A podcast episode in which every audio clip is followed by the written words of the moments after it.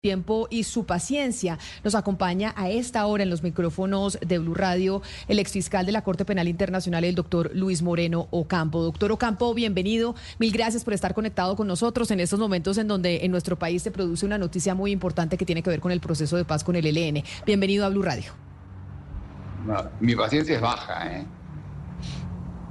Ya lo sé y me lo puedo y, me lo puedo imaginar. Doctor Ocampo, en medio estoy en París, estamos discutiendo acá el tema del conflicto en Armenia y también estoy muy metido en el tema de Israel-Palestina. Así que háganme las preguntas rápido, a ver si hacemos rápido esta, esta, yo la quiero ayudar a entender lo que está pasando y a conectarlo con Colombia. Perfecto. Entonces ayúdeme a entender lo que significa el hecho de que el presidente de Colombia, Gustavo Petro, a través de la red social X, haya dicho que Colombia va a coadyuvar esa demanda ante la Corte Penal Internacional por crímenes de lesa humanidad a Benjamín Netanyahu, el primer ministro israelí, por lo que está sucediendo en la franja de Gaza. Bueno, a, mí me parece bien, en realidad. Lo que hace es, política, ¿no? Eh, veamos. Colombia es interesante porque Colombia es un país que, como usted lo mencionó, está intentando utilizar justicia para terminar con guerras. el mundo necesita eso. Las guerras producen venganza, la justicia no. Así que el mundo necesita más justicia y menos guerra. Y Colombia es un país que yo diría que es un ejemplo de intentarlo y de esforzarse con mucha violencia, intentar hacer justicia. Eh, eh, qué pasa en Israel-Palestina?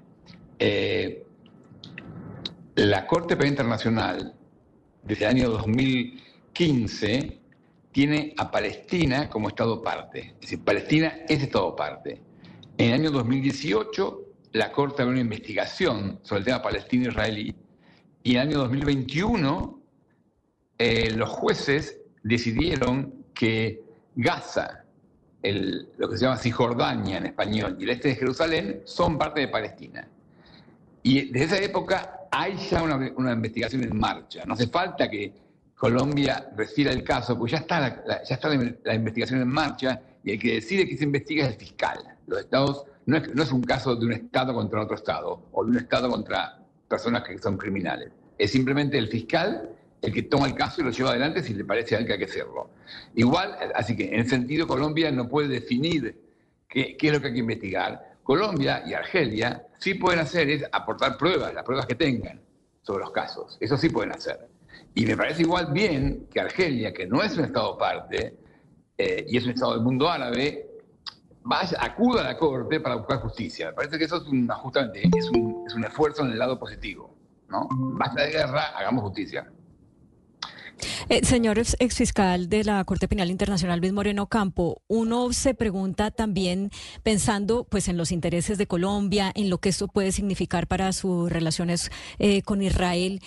¿Qué tanto vale la pena en términos de lo que pueda lograr la Corte Penal Internacional? Porque cuando uno se refiere, digamos, a, casos pasados contra líderes como eh, el presidente Putin, em, contra el mismo Nicolás Maduro, pues uno ve que no hay eso, ni ha acabado con esos, eh, esas dictaduras o tipos de gobierno, ni ha eh, servido para proteger a, los civiles. Entonces, un poco la pregunta es en términos de hasta dónde puede llegar la Corte Penal Internacional con estas denuncias y si vale la pena para un país como Colombia darse esa pela de entrar en ese conflicto con Israel.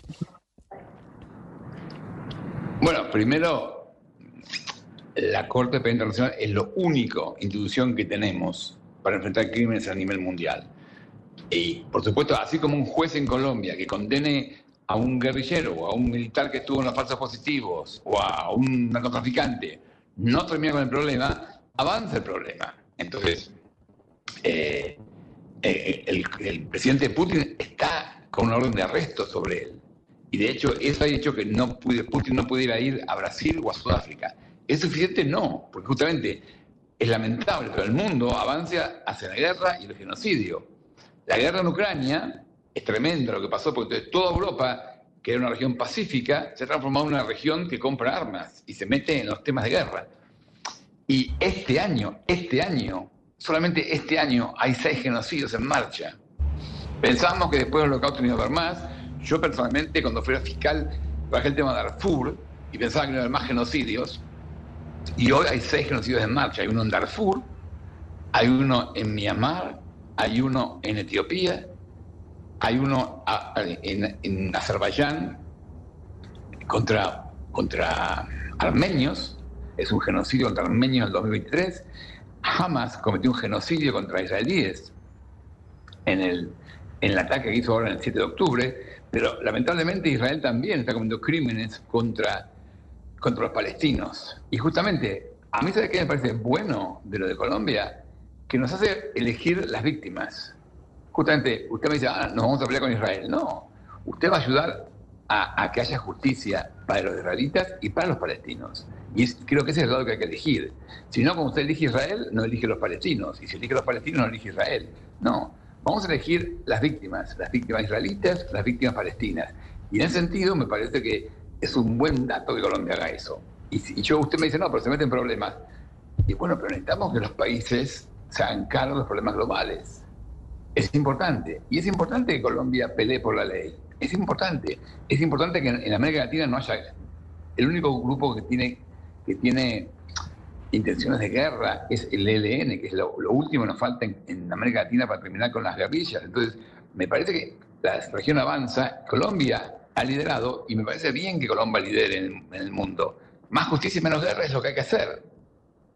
Claro, exfiscal Luis Moreno Campos, sin embargo, de la lista que usted dice de genocidios que hoy se están presentando en el mundo, este que se quiere denunciar ante la Corte Penal Internacional que va a coadyuvar Colombia, quizá es el único que se está eh, realizando por un país denominado occidental, a pesar de que Israel quede en Medio Oriente y que tiene el apoyo de potencias occidentales como los Estados Unidos, que es el caso del enfrentamiento entre Israel y Hamas en la franja de Gaza.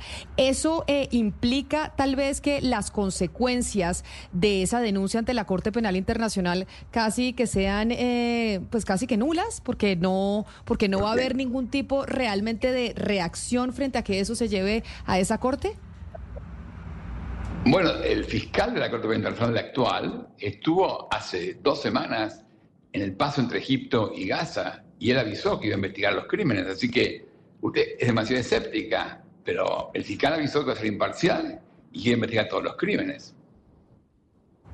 No, claro, que va a ser imparcial y va a investigar todos los crímenes, pero que haya algún tipo de efecto de la decisión que pueda tener la Corte Penal Internacional cuando Occidente es el primer defensor de los organismos multilaterales y de este tipo de organizaciones que tengan una justicia para el planeta entero y cuando pues no estarán de acuerdo porque Estados Unidos está apoyando a Israel en esta cruzada, pues no significaría que la decisión que se pueda tomar pues a la hora de la verdad en el pues en el papel puede decir muchas cosas, pero materializarse son pocas las cosas que se pueden materializar.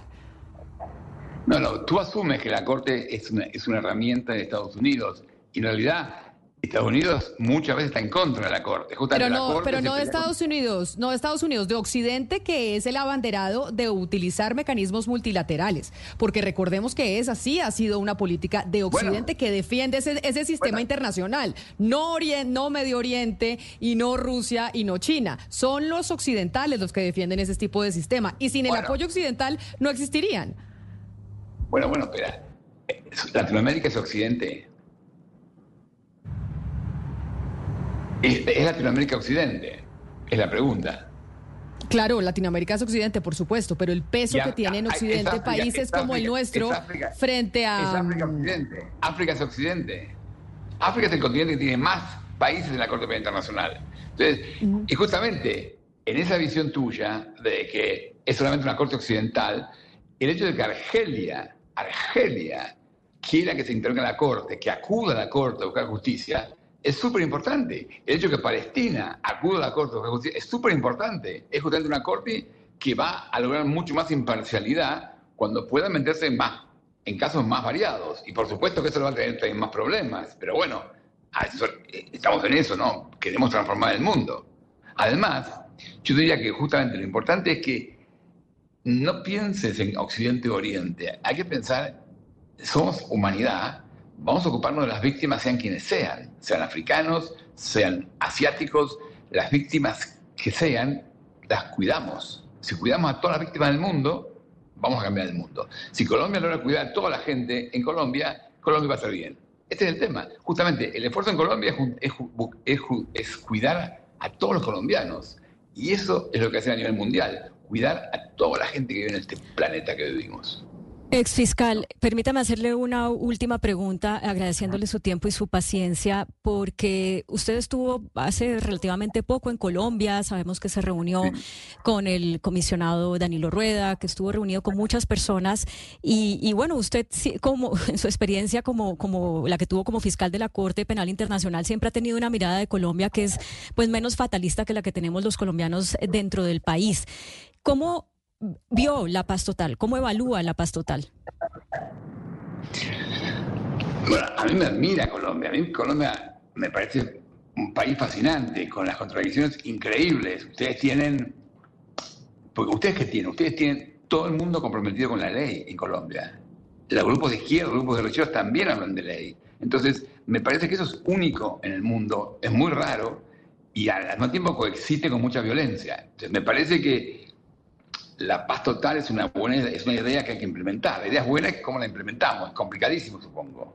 Entonces, me parece que es posible que se llegue a un acuerdo con el ELN, pero como pasó con la FARC, ese acuerdo no significa fin de la violencia, significa o que una transformación, va a haber gente que no se desmoviliza y el tema que va a quedar claro es que solamente es crimen organizado. Y el crimen organizado es un tema distinto, me parece, que la violencia de los grupos guerrilleros. Entonces me parece que tenemos que estar trabajando y preparándonos para enfrentar el crimen organizado. Ustedes tienen ahí gente única.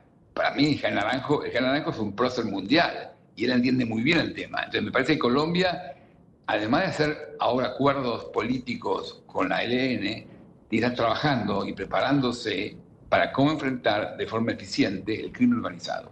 Y esa, esa, esa tarea va a ser útil para toda América Latina. Me parece que ese es el tema, tema del futuro. ¿Cómo enfrentamos el organizado? No, no, lo podemos despedir sin hacerle una pregunta que tiene que ver con su país, con Argentina, porque justamente el día de ayer eh, eh, em, comités de víctimas presentaron en su país, en Argentina, una denuncia contra el expresidente Álvaro Uribe por los llamados falsos positivos. Y el argumento es pues que Argentina tiene una trayectoria, eh, pues que usted la conoce mejor que nadie en, juzgar estos crímenes contra, de lesa humanidad y que entonces lo que no se pudo hacer en Colombia, Argentina sí lo va a poder hacer en aras de la justicia internacional. ¿Usted cómo ve ese argumento desde el conocimiento argentino que tiene? bueno, pueden pedirlo, pero ahí que corresponde es distinto. A mí me parece que los falsos positivos son parte del proceso de Colombia. Yo recuerdo cuando yo era fiscal, yo discutí el tema de los falsos positivos con el presidente Uribe y él me y yo le dije, mire, usted va muy bien en todo, menos en los temas de los militares. No han investigado militares. Y él, me, él chequeó la información y me dijo, efectivamente, usted es cierto, vamos a hacerlo. Y lo hicieron. Colombia investigó muchos casos, si bien es cierto que les costó mucho subir, pero fue subiendo, ¿no?